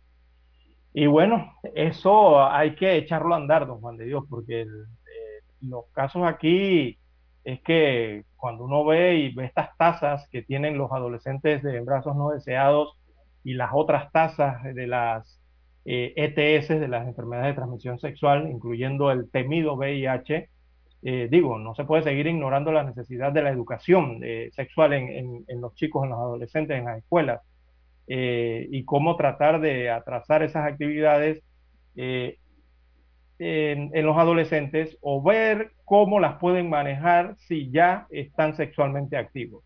O sea, que hay que hablar claro, ya no se puede estar con esos tabúes, ni se puede estar con esa, esa especie de actitud de santurrones, nos mande Dios porque a veces muchos caemos en eso, muchas familias, eh, muchos grupos caen en eso. Eh, hay que ver el tema, de. El tema aquí es que en Panamá hay un proyecto de ley que está durmiendo. Allá iba. Hay que ver lo que dictan y aportan las leyes eh, en cuanto al tema de la educación sexual. eso está dormido allí y la pregunta siempre fue si se debía enseñar la educación sexual en las escuelas públicas y, más bien ya la que tenemos que hacernos es cómo se debe hacer, quiénes deben hacerlo. La pregunta ya pasa a que, porque necesitamos ya que, los jóvenes eh, eh, entiendan, aprendan, comprendan del tema de la educación sexual. Y bueno, eh, han fallado muchos programas y muchos textos que se han intentado instaurar, don Juan de Dios, con la precaria educación sexual que se da en las escuelas, y hay que ver qué vamos a hacer con eso, qué es lo que falta por hacer y cuáles son los programas que funcionan mejor sobre todo, y de ellos, cuáles vamos a aplicar. Y para eso también se necesita del apoyo de estas leyes que están congeladas en la Asamblea Nacional. Totalmente. Están congeladas y no, no se le da paso y, y, el problema que se está suscitando y que no es falso, don César, es de que los niños están viendo, los jóvenes están viendo cosas por redes, sociales que no deberían ver y que a veces ni siquiera tienen una explicación del por qué. No la comprenden siquiera. Exactamente, no hay comprensión porque no hay educación. No distinguen lo bueno de lo malo, lo feo de lo bonito y no distinguen nada y todo se vuelve un modismo, Lara. Y en ese modismo está el peligro de que pues nuestros niños y nuestros jóvenes eh, cometan errores garrafales en la vida por desconocimiento de una educación sexual integral, adecuada y oportuna. Sí, porque lo que no vemos... estamos ahora mismo eh, realmente sintonizados con la realidad mundial en materia de educación sexual. Y, es la gran verdad que tiene Panamá. Y lo que hemos visto, don Juan de Dios, es que al parecer nadie quiere asumir la responsabilidad de entregar la información sobre sexualidad a los niños y a los adolescentes. Y, y, todo algunas veces es por la tontería, digamos por la estupidez de pensar que resulta un diálogo incómodo de padres a hijos, de profesores y especialistas hacia, hacia adolescentes, hacia niños, ¿verdad? Eh, y, eso hay que mejorarlo allí, hay que dejar de esos pensamientos. Aquí eh, ni los colegios ni los padres de familia en los últimos años han fomentado nada al respecto de esto, ni les enseñan a los hijos el tema de la educación sexual, no les entregan la información sobre la sexualidad tampoco, eh, no les explican con claridad y peor aún, ni siquiera les hablan de métodos anticonceptivos o, rara vez lo hacen, ¿no? Eh, no todas las familias, no, no, no todas las familias lo hacen.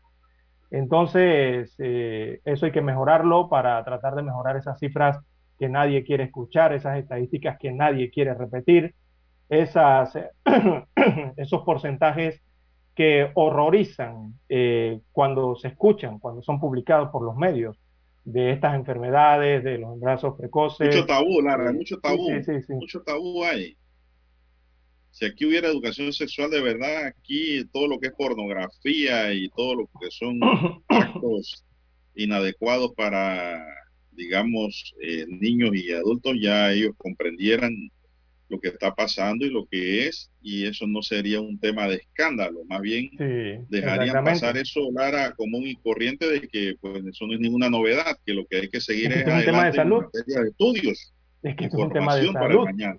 Sí, porque es un tema de salud, don Juan de Dios, y debería ser un tema de salud pública prioritario y de interés público, eh, por esas cifras que nos impactan constantemente.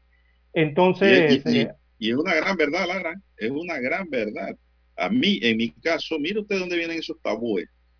En mis tiempos de secundaria, claro, recuerdo en segundo año, nosotros aprendimos sobre educación sexual gracias a Plafa. Imagínese ni siquiera gracias al colegio, gracias a Plafa, que fue la que nos dio los seminarios a los estudiantes sobre ese tema. Y aquí está ocurriendo lo mismo. No existe la educación sexual integral el colegio. en el país, que es una necesidad. Entonces, Exactamente. vamos a hacer tiene una pausa, dice Dani. 7.30 AM Infoanálisis, con entrevistas y análisis con los personajes que son noticia. La mejor franja informativa matutina está en los 107.3 FM de Omega Estéreo, cadena nacional. Desde los estudios de Omega Estéreo, establecemos contacto vía satélite con la voz de América. Desde Washington, presentamos el reportaje internacional.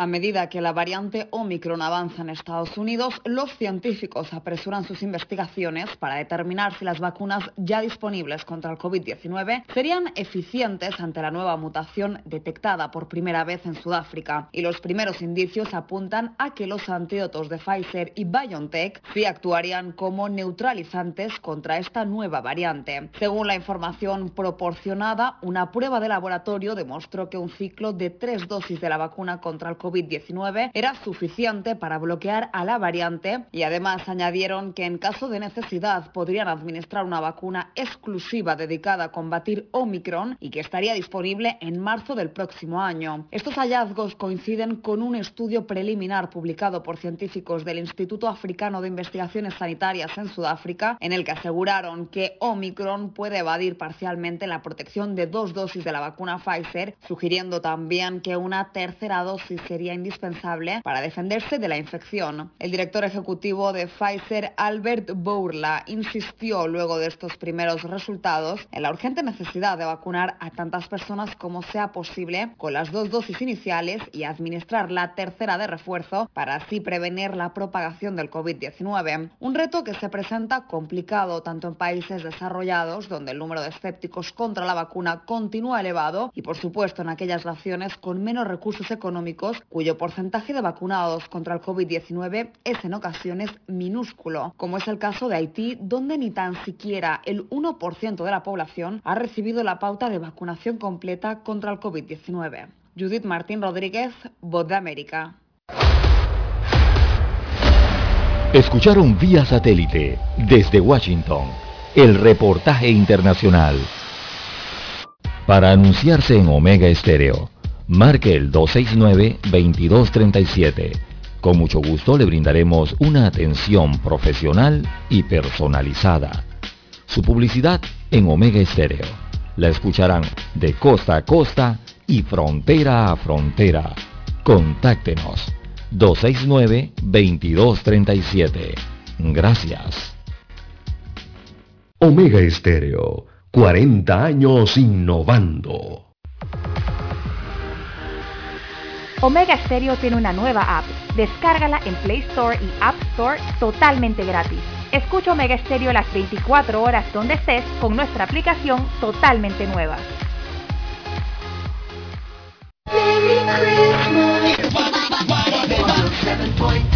Omega Stereo.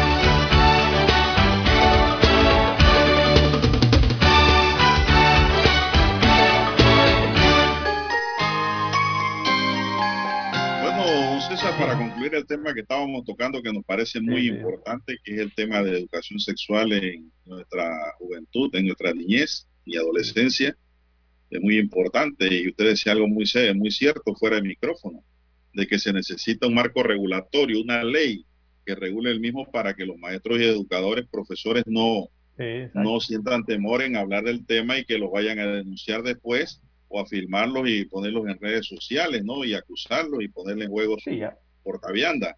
Ya, por ahí se dio un eh, caso. Eh, tiene que haber un marco regulatorio porque aquí tenemos precedentes. Aquí tenemos una distinguida profesora del, de la escuela del Instituto José Dolores Mocote, que empezó a dar eh, algo de educación sexual a sus niñas y niños, a sus adolescentes, y esto, explicarle las cosas como eran, lo bueno, lo malo y lo feo, vinieron y la filmaron, la subieron a redes sociales y casi votan a la profesora, oiga. Tuvo ya que salir a aclarar y le pasaron, le hicieron pasar un momento amargo y al final de la historia, pues ahora es muy reconocida a través de los medios porque sale en televisión. Pero digo, mire todo lo que se buscó por educar a la niñez. Exacto. Por eso que... que se necesita una ley para que la ley dé la luz verde de lo que se debe hacer y lo que se puede hacer en materia de educación sexual. Y no hayan por ahí ideas aisladas, ¿no? Que no son negativas, eh, son buenas, pero que requieren de un aspecto positivo de la ley material para que pueda entonces ejecutarse, don César. Sí, este, este no es un tema fácil, este no es un tema fácil, es un tema polémico, polémico, no hay que darle más vuelta. Exacto, entonces eh, eh, hay que ver todas sus aristas allí eh, en este tema. Yo creo que los profesores también tienen el rol de fomentar el diálogo entre padres e hijos, que es algo que ya no vemos que hacen desde la escuela los maestros y los profesores. Yo no sé si existe algún temor al respecto, ¿no? Ya hemos visto algunos casos. eh, pero la entrega de la información también debería estar a cargo de los colegios, no de Dios, porque muchos padres vemos que no son expertos en el tema de educación sexual y tampoco se instruyen. Porque no fueron preparados, César, no fueron preparados, no recibieron la educación. A través de los colegios. tampoco. Sí, a través de los colegios y las escuelas se puede hacer mediante un profesional, ¿no? Eh, en la casa, claro, a, través de la comunicación familiar, que es importante, entregar eso de que hablaba de los valores, y que se hablen de esos temas, pero el colegio también debe venir a reforzar o, aclarar la, el tema de la educación sexual, apoyar a las familias, ¿no? Eh, bueno, son las 7.23. No sé si tienes algo más sobre el tema que decir, don César, porque voy a tocar otro tema también ya para cerrar. Adelante. Bueno, y es que en los últimos días, Lara, corre fuerte el rumor que un jugador panameño, o corría el rumor de que un panameño recaería en las filas de un club grande de fútbol español. Hoy el diario El Siglo nos habla sobre ello. Bajo la rúbrica de Isaac Abel Ortega, dice que en los últimos días corría fuerte rumor que un jugador panameño recaería en las filas de un club grande del fútbol español como lo es el Barcelona Fútbol Club. Y parece ser que es Cristian El Fulo Martínez del Plaza Amador. Pues sería elegido siendo el danés Tomás Christensen técnico de Panamá clave para que el jugador llegue al equipo B del conjunto catalán. Desde el país europeo se pudo conocer que Christensen habría recomendado la incorporación del chorrillero aprovechando sus vacaciones por allá. El Fulo goza de toda la confianza del seleccionador y ha sido una figura importante para la selección nacional de fútbol de Panamá en esta octagonal final de CONCACAF. Esto es cierto, Lara. Martínez ya sabe que es Martínez ya sabe que, que es jugar en España, ya que en el año 2019 tuvo un paso efímero en el recreativo de Huelva y luego pasó al Cádiz. Su primera experiencia internacional fue en los Estados Unidos cuando con tan solo 18 años estuvo vinculado con el Columbus Crew para moverse en el 2018 para el Chicago Fires. Así que se menciona que Cristian Martínez pudiera pasar al club español tipo Grupo B, ¿verdad? Ajá, sí, correcto. Es bueno también para el desarrollo, ¿no? No, pero eh, la verdad es que el muchacho juega muy bien, Lara. Eh, es que muchos juegan muy bien en la selección, don Juan de Dios, no simplemente pero este, pero este muchacho hablando Martínez. De, Martínez, pues. El Fulo Martínez juega bien y cuando entra a la cancha sabemos que va a ser un trabajo. Bueno, vamos a ver si se materializa la información que hoy aparece en el diario El Siglo. Ojalá se materialice, Lara, para el éxito de este distinguido joven Nobel jugador panameño. Que vaya a probar suerte allá.